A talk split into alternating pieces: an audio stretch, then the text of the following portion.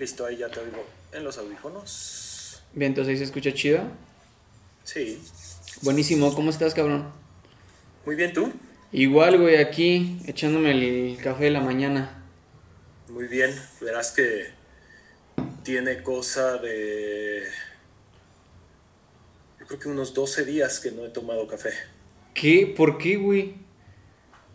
Eh, pues esto no te había, no te había dado contexto, pero eh, he estado convaleciente por COVID-19. Oh, shit. Saliendo de una, de una neumonía por SARS-CoV-2 y, este, y bueno, un, un, un, diagnóstico desafortunado en, en, el contexto, pero tampoco sorprendente, eh, pues dadas las circunstancias en las que estamos. Pero bueno, o, ahí vamos. O sea, ¿va saliendo o tienes? Pues técnicamente tengo, estoy en el día 12, justamente. Eh, que pues son los días en donde hay más agudeza en la enfermedad. Afortunadamente los últimos, yo diría tres días han sido bastante buenos, así que pues listo. Y le anteceden unos días durísimos, pero, pero bueno, eh, ya, ya justo creo que el marco de, de esta entrevista pues da un poco la pauta para poder sostener una conversación, así como tú mismo puedes juzgarla, eh, y creo que es bueno. Sí, claro, o sea, yo, yo creo que, este, y más en, en esa situación, como, a, bueno, cada quien, ¿no? Pero al menos mi pensar es como aislarte y callarlo es, siento yo como más pesado, ¿no? Al menos escuchar a alguien o hablarle a alguien lo hace como... Lo, lo, quita de tu mente unos 3, 4 minutitos, ¿no? Te, lo, te distrae un poco de, de eso. Así es, sí, pues este ha sido, eh, como decía, un proceso en muchos sentidos, entre ellos pues también eh, el duelo que no hace mucha diferencia entre, digamos, el ejercicio anterior a, a, a contagiarme de, de aislamiento, eh, ha sido eh, suficientemente eh, marcado este, este, este, aislamiento y pues bueno, básicamente eh, con, con la confirmación de, la enfermedad, pues bueno, se traduce en un aislamiento total que, este, que se permite llevar ¿no? este, de la mano con eh, la comunicación a distancia, ¿no? Tal como esta entrevista y como, y como pues sucede con los medios electrónicos que tenemos a las manos. Que está muy chingón, ¿no? Este, ahora me he puesto a pensar y todas esas relaciones, güey, que es como es que la relación a distancia no funciona. Y es como, no mames, llevamos casi año y medio, güey, comunicándonos así, cabrón. De que el Skype y FaceTime y Zoom y los morros con Classroom y la chingada, güey. Como que ya es algo que que se va a quedar, güey. Yo creo que fue lo mejor que le pudo haber pasado a, a este tipo de plataformas, ¿no? Porque, pues según, según yo, güey, Zoom iba a desaparecer. O sea, antes de pandemia era como, pues, güey, nadie queremos hacer juntas virtuales, güey. ¿Sabes? Acabo de gastar 20 mil varos en una sala de, de juntas, la quiero usar, güey. Y rescató, güey, todas estas este, plataformas, güey. Está Classroom, Meet. Teams. Creo que tiraron un paro. Y otras que están cabronas, güey. Otras que están bien cabronas. Di una conferencia el año pasado, como por noviembre, y tenían que conectar a 400 chavos.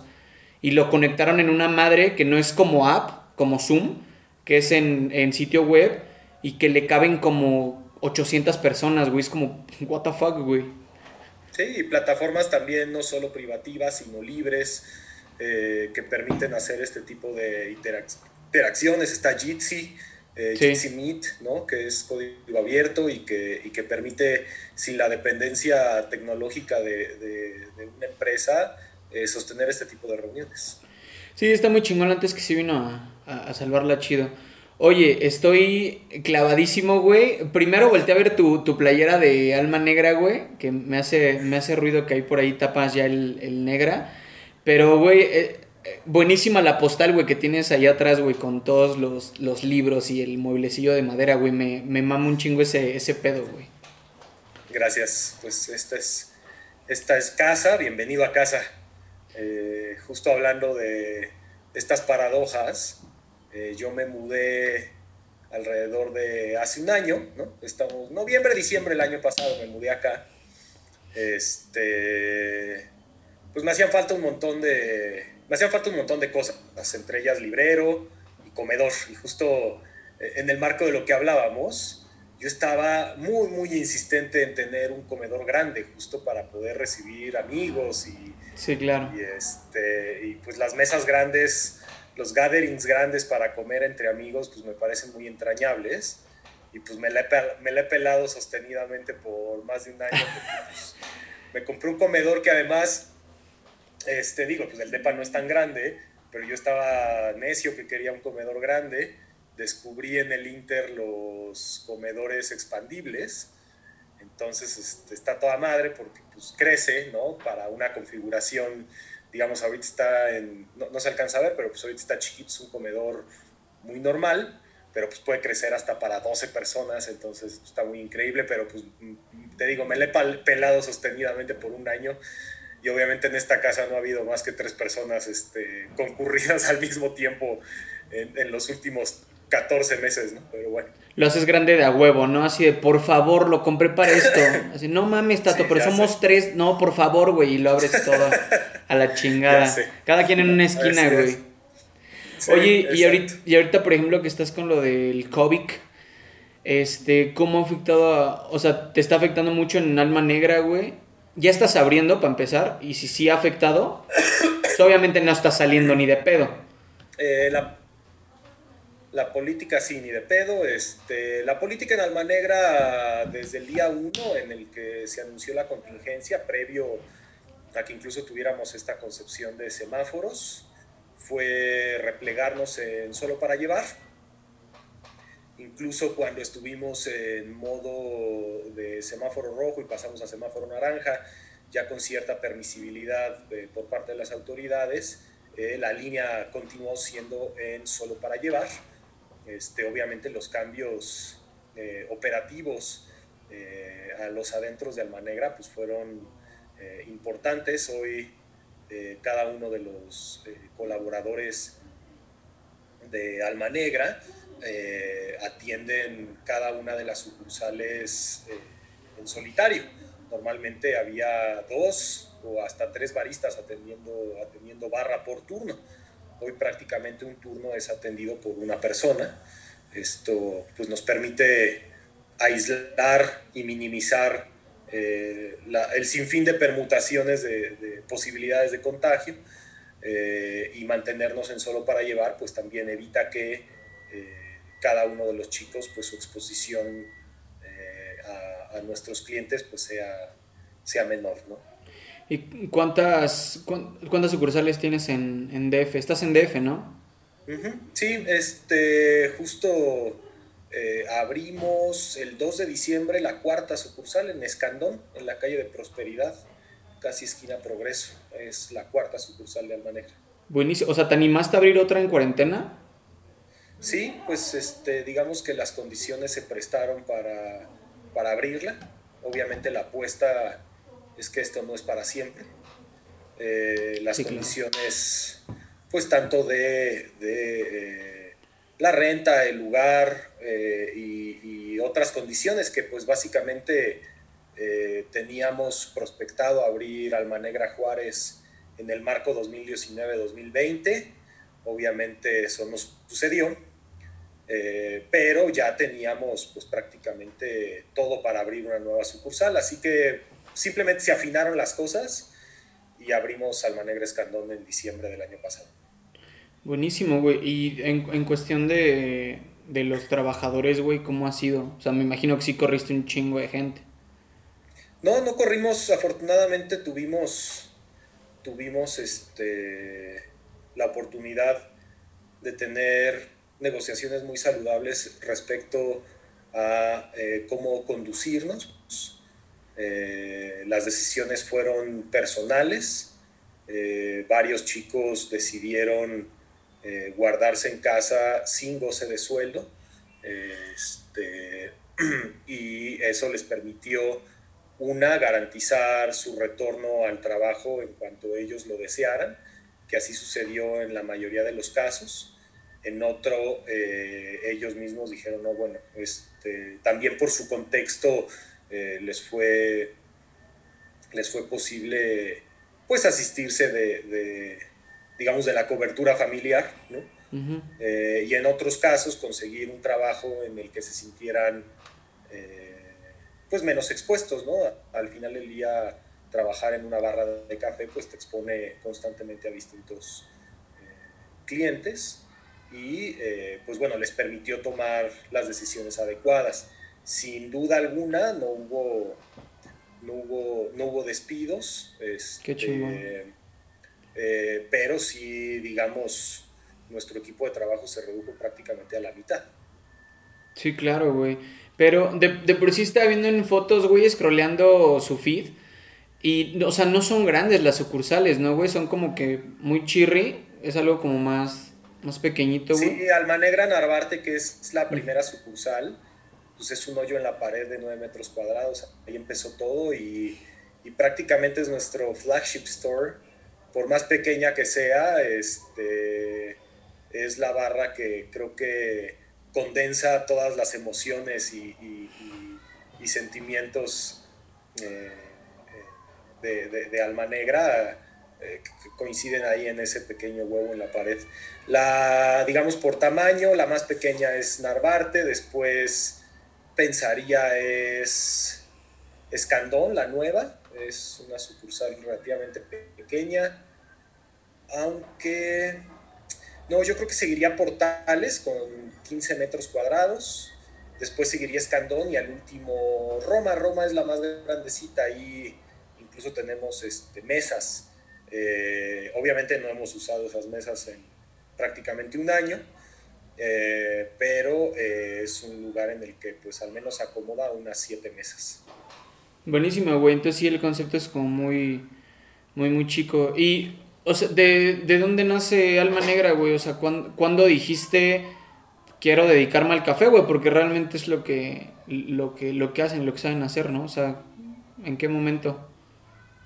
Pues yo creo que fue una convergencia circunstancial entre un hobby personal y la alineación de un deseo que pues yo creo que llevaba muchos años en el tintero, eh, otro, par de, otro par de amigos, eh, Alma, Negra, Alma Negra tiene tres papás, hace, justo cumplimos en noviembre del año pasado seis años, ah, buenísimo. que abrió Alma Negra Narvarte, eh, pues había un hilo conductor este, en, en, en, la idea de Alma Negra. Creo que la historia, la historia a mí me parece eh, muy bonita, obviamente pues eh, tiene, tiene el sesgo personal, ¿no?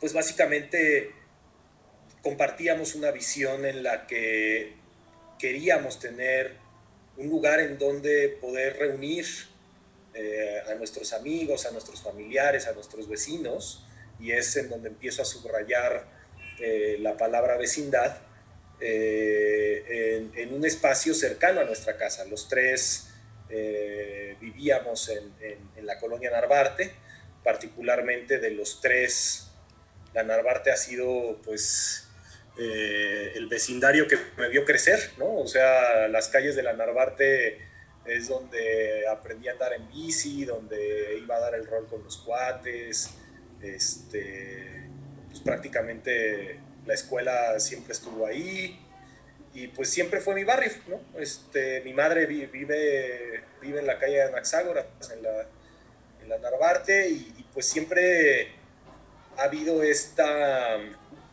este vínculo, ¿no? Con, un barrio, pues quizá sin, digo, tiene montones de historias, ¿no? Este, ya ponerse a rascar a la historia de la Narvarte, pues bueno, tienes desde los personajes que han vivido ahí, eh, este, su configuración, su origen, etcétera. Pues, o sea, uno se pone a rascarle y, seguro encuentra eh, miles de historias, ¿no? El Che Guevara vivió aquí, Pelé estuvo aquí, pues, o sea, no se le ah, puede poner a rascarle ahí. Este, eh, pero bueno, eh, particularmente es un barrio familiar, es un barrio de clase media muy tradicional que este, poco goza de prestaciones eh, culinarias y prestaciones que si bien se le conoce a la Narvarte como pues, el, reino del taco, ¿no? Hay ¿Ah, prestaciones de, pues es que la cantidad de taquerías es inmensa, ¿no? O sea, prácticamente todo el corredor de Avenida Universidad y, y aledaños, están los tacos Tony, el, el famoso Vincito, Juan Visteces, los Manolos, los tacos de Beto, los de cochinada. Oh shit. bueno, la Narvarte es un la Narvarte es un paraíso, un paraíso taquero, pero o sea, y entonces cuando, cuando encuentras el café, o sea, zona taquera, cualquiera diría como, ay, ¿por qué no le diste a los tacos, güey? O sea, ¿cómo encuentras el café entonces en la taquería Narvarte? Pues, yo creo que básicamente va de esta línea en la que queríamos un lugar de comunidad en el vecindario en el que vivimos. ¿no? Creo que la configuración de los barrios en la Ciudad de México tiende a, a localizarse en los barrios de moda. ¿no? Creo que el primer ejemplo claro fue la Condesa, después la Roma, Polanco, o sea, prácticamente si tú dices, oye, quiero ir a un bar, quiero ir a un café, quiero comer chido, o quiero... Es ahí. Ya, te tienes que mover ahí. Entonces, eh, el primer paso fue ese, movernos de eh, ese lugar y decir, no, va a estar en nuestro vecindario. ¿no? Y pues la historia básicamente fue eh, esta suerte en la que a veces no sabes qué fue primero, si, si el si el mito o la, o la historia o, la circunstancia, ¿no? Creo que siempre pienso que dices, puta, en una de esas antes de la fundación de, de México Tenochtitlán, igual ya estaban hasta la madre y dijeron, pues ya, güey, aquí donde está esta águila y esta serpiente, porque... Sí, ya estaban hartos, güey. Ya estuvo bueno, ya estuvo bueno, ¿no? Imagínate si seguíamos este, caminando, ya la pues madre. Sí, exacto. Entonces, pues bueno, el día que estábamos buscando eh, un local. Eh, a ver, dame un segundo que creo que ahí este. ¿Me escuchas bien? Sí, chido. Ah, ah bien, perfecto. No, pensé que te, había. Pensé que te había perdido. Ah, bien. Eh, el día que buscamos o que estábamos buscando local, ya llevábamos, esto era una conversación entre amigos de que ya tenía algunos años, ¿no? De decir, oye, hay que hacer algo y pues básicamente era una puñeta mental que, que, le costaba trabajo construirse en la realidad, era más bien una conversación de cuates y decir, oye, deberíamos de hacer algo, pero pues ¿qué es ese algo? Pues no tenía ni forma ni de café, ni de bar, ni de nada, simplemente era de hay que hacer algo. Y o sea, querían hacer algo, tenían la pinche idea, pero ni siquiera saben qué es. Exactamente, entonces... Eh, un buen día, el día del cumpleaños de Gabriel, uno de los, uno de los fundadores de Alma Negra, eh, decidimos eh, salir a pasear en bici. Y justo en el local eh, de universidad vimos el letrero que decía se renta. Y ahí es en donde empezó, empezaron a, a, aparecer estos símbolos, ¿no? Esta águila y esta serpiente y este nopal marcamos, marcamos al número y resultó que la tlapalería contigua a donde está Alma Negra fue donde sonó el teléfono. Contesta el tipo que era mi tocayo, bueno, es mi tocayo. Eh, resulta que cumple años el mismo día que Gabriel, o sea, los dos estaban de, los dos estaban de cumpleaños. Este el número, el número de Alma Negra era 420, y entonces eso le añadió un misticismo este, adicional a la rodada en bicicleta, y fue como de puta, nos dijo cuánto era de la renta, y, sin tener absolutamente nada, ni un concepto, ni un nombre, lo agarraron. Manos, decidimos salir de la zona de confort, rentar ese, ese local y eso inició pues un proceso de alrededor seis meses en los que se construyó todo, todo el concepto de Alma Negra. Yo para ese entonces ya era un ávido eh, jovista del café, eh, autodidacta y muy, eh, pues muy clavado en, en, estos asuntos y eso le dio cierta naturalidad a pensar que el proyecto iba a ser una barra de cafés especiales, ya teniendo yo pues, conceptos mucho más claros y, además eh, en congruencia con las posibilidades que habíamos tenido previas de viajar y de conocer, pues eh, conducían nuestros intereses el hecho de poner una, una barra de café especial. en la Narvarte, en ese local, en ese 420 de Avenida Universidad. O sea, fue como tu, como tu berrinche, güey, de yo le sé al café, vamos a poner cafetería. O esos güeyes también tenían algún gusto o aprecio por el café. Sí, o sea, pues justo la estética, la estética que prestaba en ese entonces, o sea, hace seis años, ¿no? El, concepto de que, pues los gringos, a mí no me gusta este, esta, esta definición o este sistema de clasificación, los gringos lo llaman Third Wave Coffee, ¿no? Pero toda esta prestación estética alrededor del café, era, estaba alineada ¿no? a, los, a los intereses de los tres. Entonces, pues el café era, era nuestra, mejor, nuestra mejor elección. ¿no? solo en el conocimiento técnico detrás que yo podía aportar, sino también en las aportaciones estéticas de construcción eh, visual que, que, que, en conjunto aportábamos a Alma Negra. Buenísimo. ¿De, ¿De, dónde nace el. como el concepto, güey? O sea, es que ves que cuando te escribí te dije, pues la neta acabo de ver su, su capítulo en Shark Tank.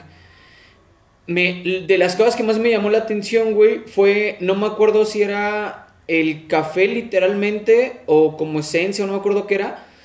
Que era una botellita que es la clásica botellita que ocupan en las caricaturas para ponerle 3X, de que es veneno me llama mucho la atención, güey, porque... Sí, el cold Ajá, porque normalmente lo, o sea, lo había visto antes en la cerveza jabalí y en Budweiser, en Ranch, la serie de Netflix. Me pareció genial, o sea, sé que a lo mejor a la, a la gente se le hace como un poco burdo, como X, güey, es la botella.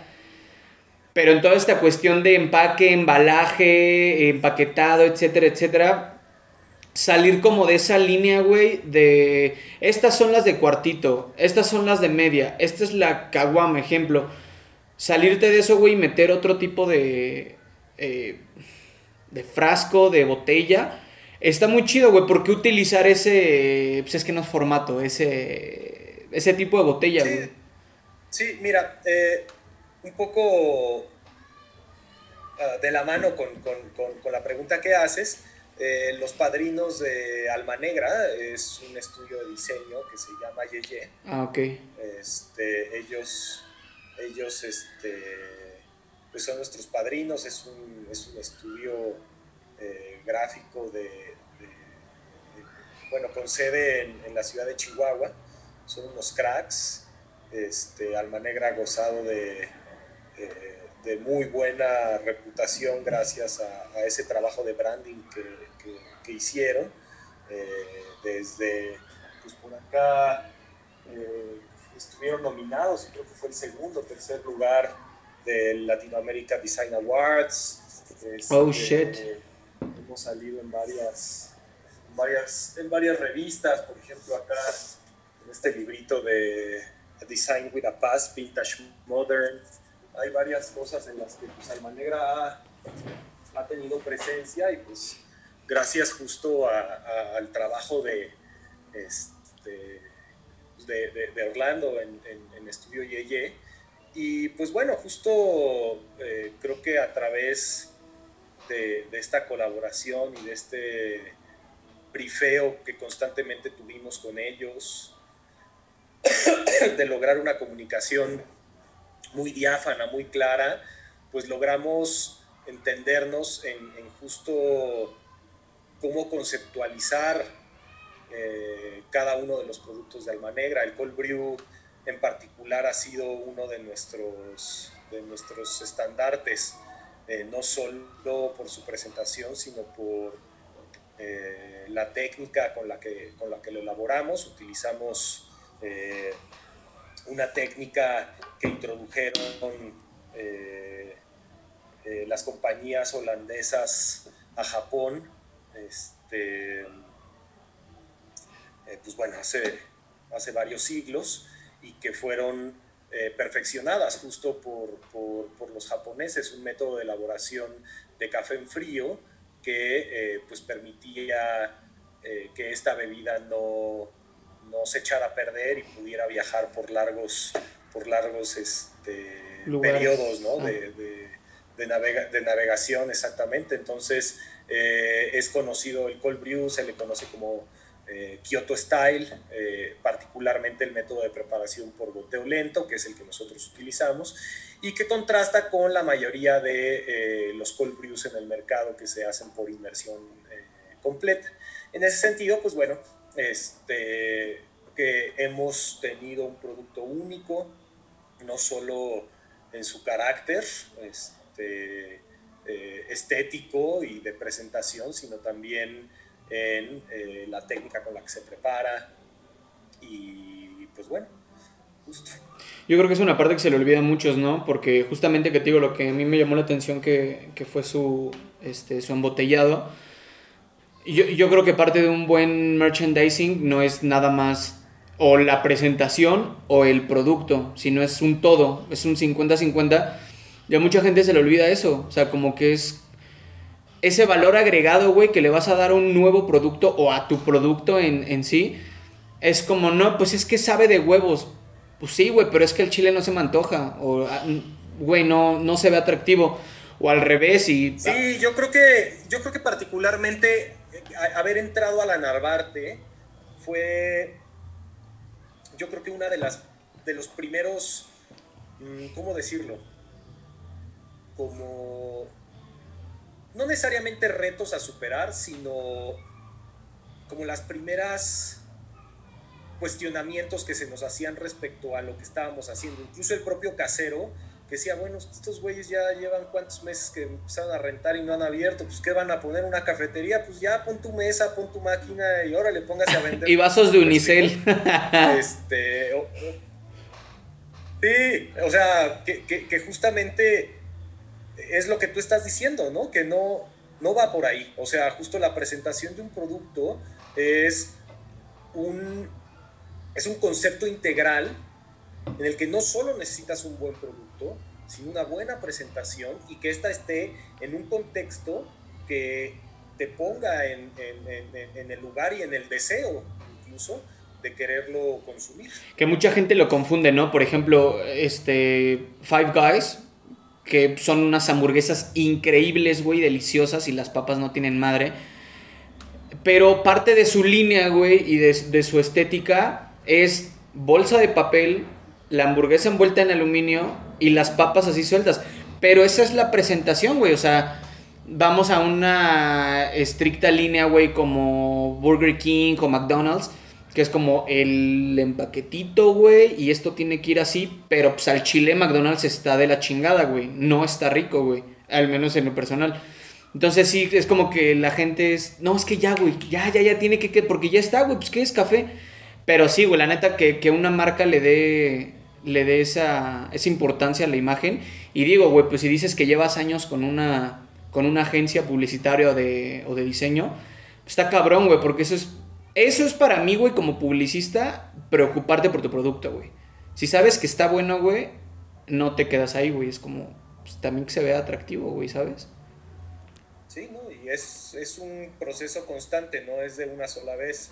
Las marcas requieren evolución. Yo creo que hoy Alma Negra este, está en un, en un proceso de, de, de recrearse, ¿no? Y de volverse a pensar con muchas este, por muchas razones, no solo, no solo la obvia, ¿no? Que es eh, la contingencia por COVID, sino porque pues, las marcas son un ente vivo y que requieren estar evolucionando todo el tiempo de la mano con las necesidades y lo que escuchas de tus clientes. Yo creo que nunca habían necesitado tanto de, de lo digital como antes, güey. Aún así hay gente que, que a pesar de que ya va un casi año y medio de, de este, pues del COVID, ya ni le digo cuarentena, güey, de COVID, este, siguen sin apostarle a eso, güey. O sea, es como, güey, si no te dejan abrir, güey, o no puedes abrir en su totalidad, ¿dónde vendes, güey? No mames, a las, los números de Mercado Libre, güey, de AliExpress se fueron al cielo, cabrón. Y hay gente que no le apuesta al, marketing digital, güey. O sea, hay, hay, gente que dice como, no, es que déjenos abrir, es que va a desaparecer mi lugar. Pues es que, güey, o sea, el gobierno no te dijo que no le apostaras a redes tampoco. O sea, no digo que el gobierno esté bien. Pero, güey, te estás quejando que están matando tu negocio y tú tampoco estás haciendo mucho por él, güey, ¿sabes? Sí, ahí sin duda con toda la delicadeza eh, necesaria para poder aseverar esto, pero eh, porque vaya, el contexto de cada uno de los negocios es muy distinto, los privilegios de cada uno de los negocios es muy distinto, pero sí, eh, por eso digo que lo digo con mucha delicadeza, pero pues bueno, es renovarse o morir en, todos los sentidos. Sí, claro, y lo hemos visto. Claramente no tenemos equidad y, más que eh,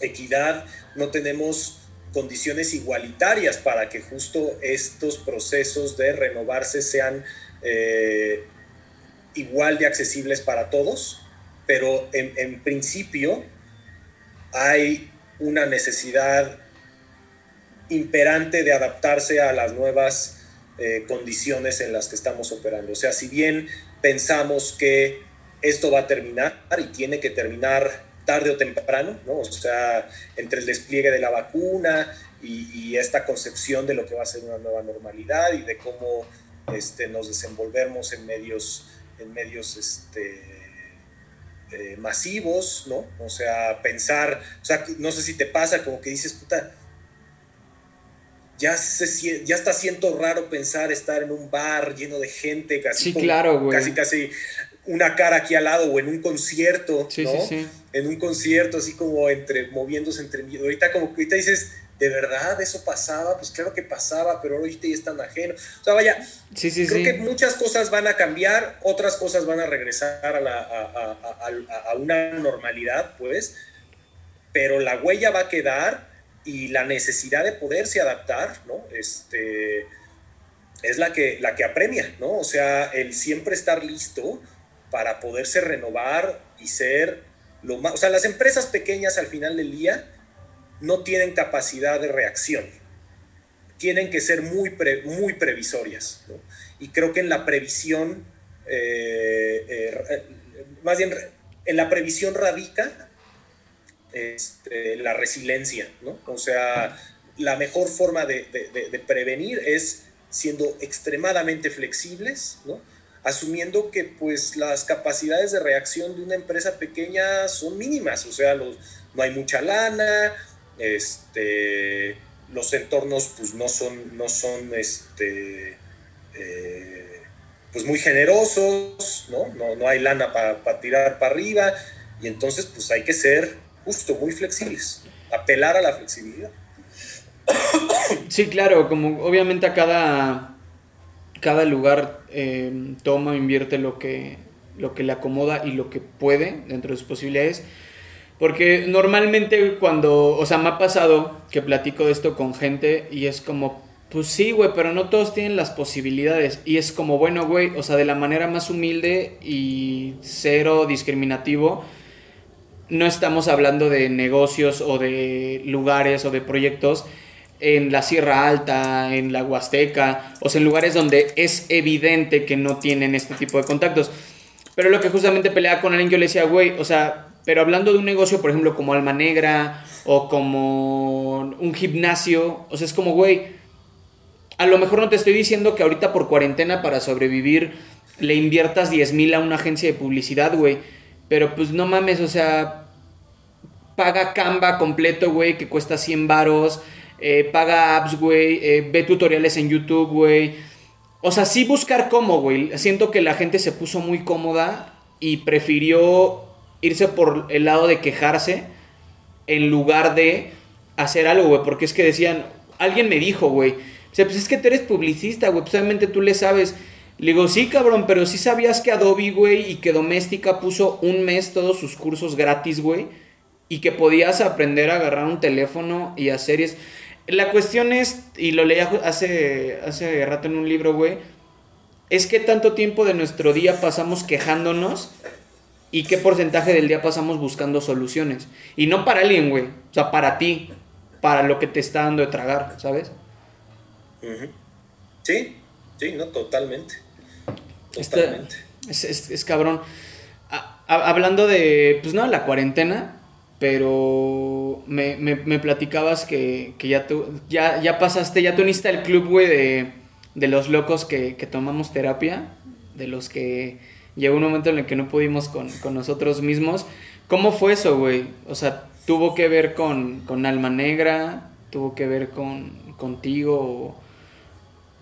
¿Por qué recurres a este tan glorioso eh, oasis de... Recurso oasis de, sí, recurso y oasis de bienestar mental?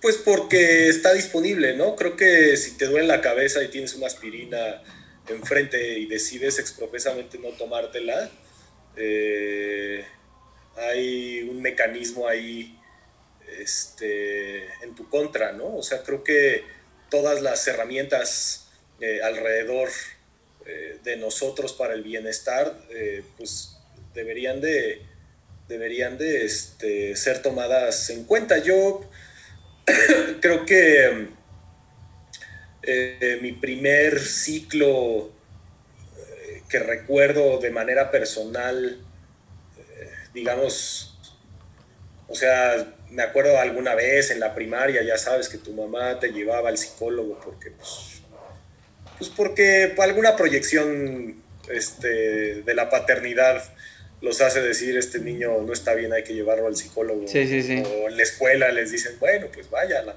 Deberían de buscar ayuda. Yo creo que por ahí de... Ajá. Ahí eh, por ahí de los 16, 17 años fue mi primer eh, acercamiento.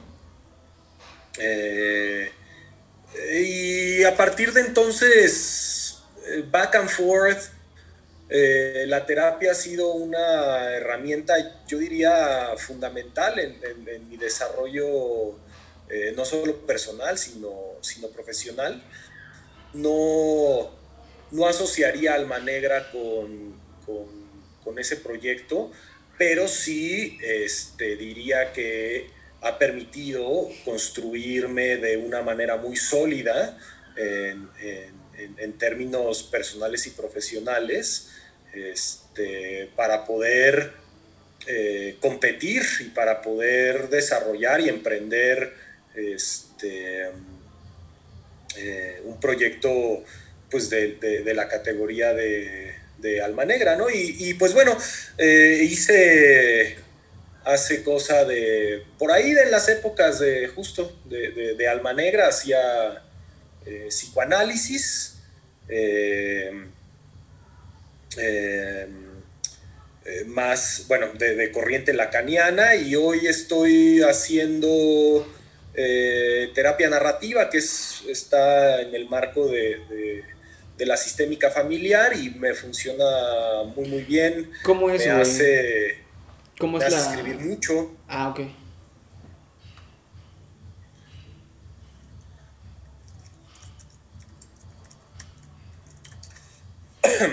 ¿Cómo? Sí, es que digo que no, nunca había escuchado de la, este, de la terapia narrativa. O sea, ¿cómo, cómo es? ¿O qué, qué haces? Ah, pues bueno, justamente el, terapeuta, pues más bien es alguien que te, te asiste, ¿no? En, en, en desarrollar eh, el contenido de la narrativa propia, ¿no? O sea, básicamente, este, las tramas eh, de, tu propia historia se van, se van este, construyendo por ti mismo y, te permiten pues, ser un personaje en esa, en esa historia.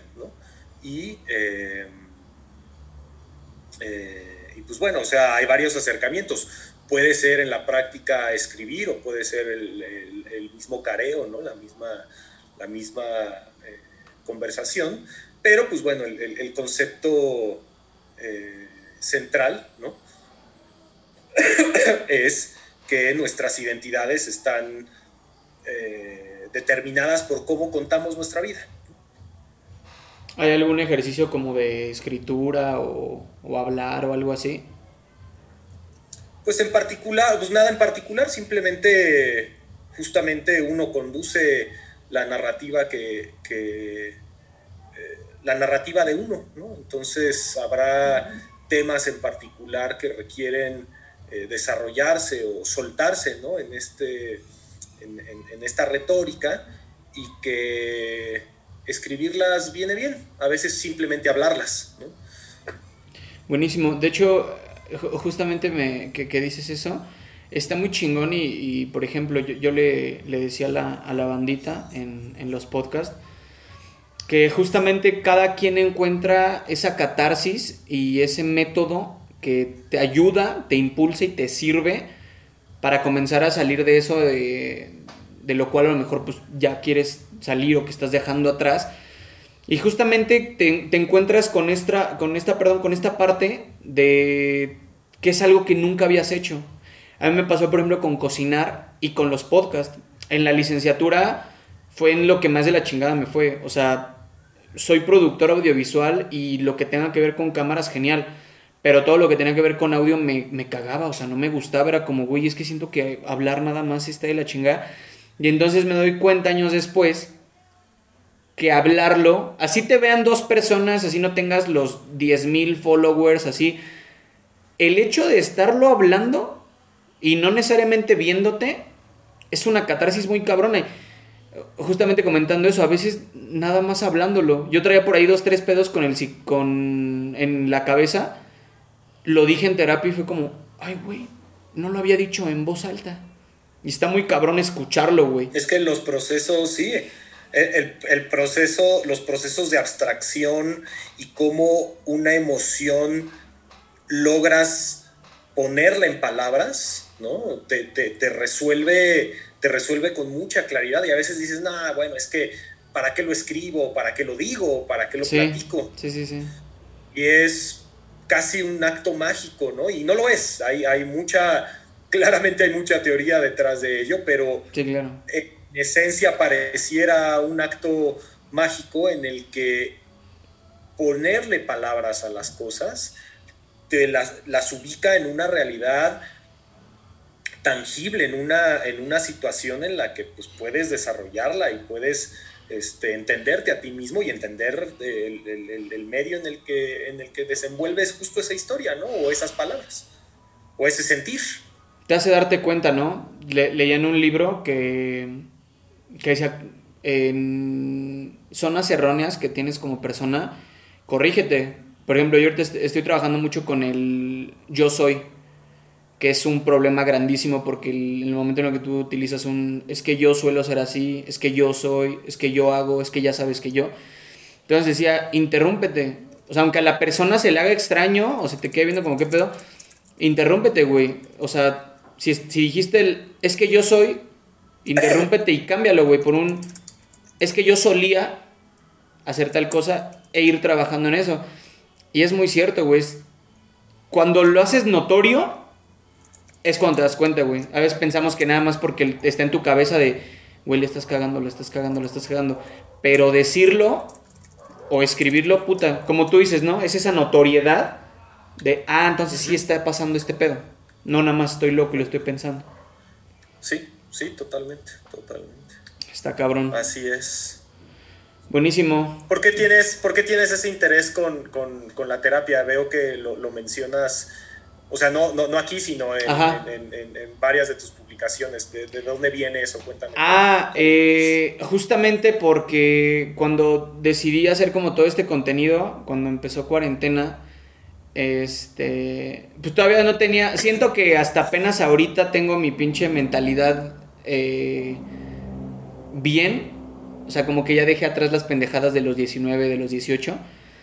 Entonces, eh, yo, ah, yo fui de los que tuvo una crisis en cuarentena. Me agarró la ansiedad, la depresión y el alcoholismo, que fue el peor. Entonces fui a dar a terapia. Entonces empiezo a consumir mucho a un podcaster que me gusta mucho. Empiezo a leer más. Empiezo a tomar terapia. Y de repente me empiezo a dar cuenta que hay mucha gente que como yo tiene un chingo de pedos y nunca los habla, nunca los dice, nunca los externa te das cuenta que hay mucha gente que se traga todo, todo, todo, todo, todo, todo y no dice nada. Entonces, un día decido eh, contar en un podcast que estoy tomando terapia y empiezo a decir y a contar todo lo que hice. Y entonces mucha gente lo empieza a escuchar y fue como, o sea, así de la nada, como, güey, mira, a mí me pasó esto y esto y esto y esto. Y fue como, ¿qué? Entonces hice el segundo capítulo y lo mismo. Y el tercero lo mismo. Y ya para el cuarto dije, ok, ya sé qué quiero hacer en redes. Llevo muchos años como social media creator, pero jamás había sido un contenido eh, pues chingón, o sea, tampoco te digo que fue como que, ay, me revienta un huevo en la cabeza, ¿quieren ver qué pasó? Y un puto video de media hora, güey. No, tampoco, pero pues todavía no tenía como bien definido eso. Y aparte, eh, humildemente me considero una persona muy creativa y me gusta todo lo que tiene que ver con ese, ese, pedo de el emprendimiento, la creatividad y la filantropía muchísimo, güey. Pero este podcaster que sigo justamente hace contenido sobre eso. Entonces fue como, mm, no quiero como caer en lo mismo. Entonces dije, vamos a darle un espacio a la banda para que pueda hablar de eso que o no habla, o no dice, o nadie escucha. Y resultó que hay mucha banda que sí, güey, que incluso disfruta decirlo. Como si yo en terapia esto y esto y esto y esto. Pues es que hay mucha gente, incluso amigos, güey, que no... Que es como, ah, ¿cómo vas en terapia? Bien, qué bueno. Oigan, más chelas, ¿no? Entonces intento abrir ese espacio. No, yo creo que está increíble porque es un, es un, certero proceso de desmistificación. Totalmente. Y, y, además hasta de normalización, ¿no? Como, como todavía Mira, yo te puedo contar, este, pues, eh, como una anécdota personal que además eh, no, les ajena a muchos, pero, y mira que los millennials usamos mucho eh, el adjetivo boomer como, como, como, peyorativo y no va a ser la excepción. Sí. Pero pues mi papá sufrió hace alrededor de ocho años un accidente cerebral vascular, un derrame. Oh. Eh, lo sobrevivió bien, eh, él está bien, súper, súper encerrado ahorita. Eh, y bueno, pues parte de, los medicamentos, ¿no? Que recibió por parte de neurología fue un antidepresivo, porque pues es bien sabido que clínicamente después de un derrame cerebral los, niveles este, de, los neuroquímicos en el en el cerebro, en el, en el sistema nervioso central, pues se ven, se ven afectados y, y, ve qué lógica, ¿no? La de, la de mi padre, este, diciendo, no, pues es que yo no me voy a tomar antidepresivos porque esos son para los locos, ¿no? Sí. dices, bueno, es que qué, qué visión tan anticuada, qué visión, pero también tan cercana, o sea, estamos hablando de una generación, es mi papá. Sí, claro. ¿No? Y cómo tenemos detrás este, todavía una inercia eh, que sí nos corresponde como nuevas generaciones este, traer en la mesa y traer, o sea, traer en la conversación así como tú haces. Es, es impensable, ¿no? Decir que, que, o eso es para los locos o eso es para una realidad ajena a la mía, ¿no? Este, y más en, en, su contexto, ¿no? O sea, su contexto era la de pues un derrame cerebral. Y, y aún así, este, se sigue viendo esta idea, ¿no? De no, yo no voy a ir a terapia porque yo no estoy loco, o porque yo no la necesito, o porque para qué, o pues mejor sácate una chela. Sí, está súper mal sonado, güey. No entender. Exactamente. Entonces, pues me parece increíble que esto sea parte de nuestra conversación. Sí, la neta es que esto es de apenas. Y sabes, a, pesar de que nos señalan mucho a los millennials y la famosa generación de, de cristal, sí, pero al mismo tiempo todavía hay conductismos y patrones que seguimos de antes, güey. Y seguimos maquinando, quieras o no, una o dos cosas todavía. Eh, como tú dices, como tu papá, güey. O sea, yo recibí más mensajes de gente que también tomó o toma terapia o quiere tomar terapia que de mis amigos, güey. De ninguno de mis amigos, güey, que yo recuerde, recibí como, oye, güey, qué bueno. ¿Qué me quiere decir? Que digo, es una suposición pues que no lo normalizan y que es como, ¿qué hizo? Porque también lo engloban mucho en eso, ¿qué hizo? ¿Qué le pasó? Entonces creo yo que sí, normalizar este pedo está muy chingón, güey. Y la neta es que hay gente que lleva años en terapia, güey, y que a lo mejor va una vez al mes, una vez cada dos meses, pero sí es un ejercicio que en verdad deberíamos de practicar todos, güey yo fui de los que pensó que podía solo y podía dejar el alcohol solo y podía soltar cosas solo y de repente llegas y basta con una hora que te sientes con un psicoanalista, un experto y te das cuenta que traes un cagadero en la cabeza, güey. Y lo triste es que esa gente que no quiere normalizar esto, que ni siquiera es algo como el feminismo o algo que sea muy este, delicado, trae un cagadero extremo en su cabeza y jamás se deshace de él. Es lo que yo les digo, lo único que hacen es, lo voy a guardar allá, pero de repente te da ansiedad, de repente te da insomnio, de repente esto, y dices, ¿qué, por qué estoy pensando esto, cabrón? Pues porque dos años atrás decidiste guardarlo y no enfrentarlo, güey. Está cabrón. Así es. Pero bueno, amigo, pues eso sería todo. En verdad, muchísimas gracias por darte la, la oportunidad, güey. Eh, espero este estar por allá por el DF ya cuando todo esto se tranquilice un poco y pues podamos echarnos un, cafecito, y continuar la plática por allá. Me parece muy bien, chidísima la invitación este, y pues muy buena charla. Al contrario, cabrón, gracias y que te mejores, güey. Al Chile vas a estar bien, vas a ver. ahí vamos, ahí vamos, ya de salida. Buenísimo, hermano. Nos estamos escribiendo. Cuídate un chingo. Buena vibra. Un abrazo.